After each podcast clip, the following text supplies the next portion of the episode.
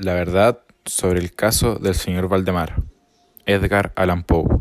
Soy el señor Ernest Valdemar, renombrado compilado de la Biblioteca Forénsica y autor.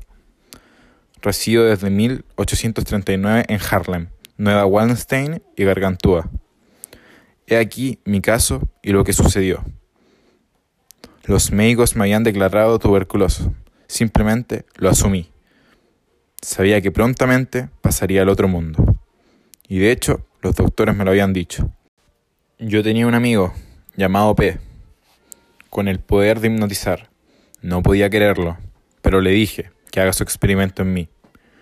Le envié una carta a mi amigo P, porque ya me quedaban 24 horas, según lo estipulado por mis doctores.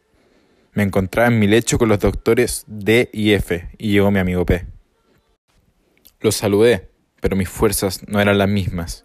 Mi amigo P me comentó de nuevo sobre el experimento. Entusiasmado, acepté. P había empezado a hacer movimientos con todo su poder. Al cabo de un rato me empecé a sentir distinto.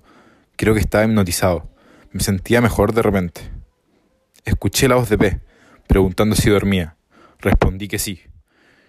Y que por favor me dejara así.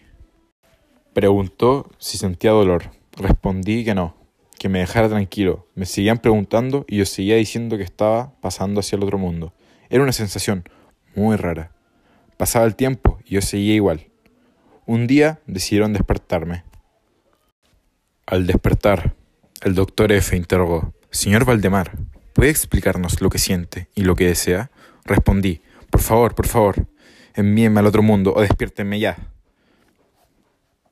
Ya había pasado al otro mundo.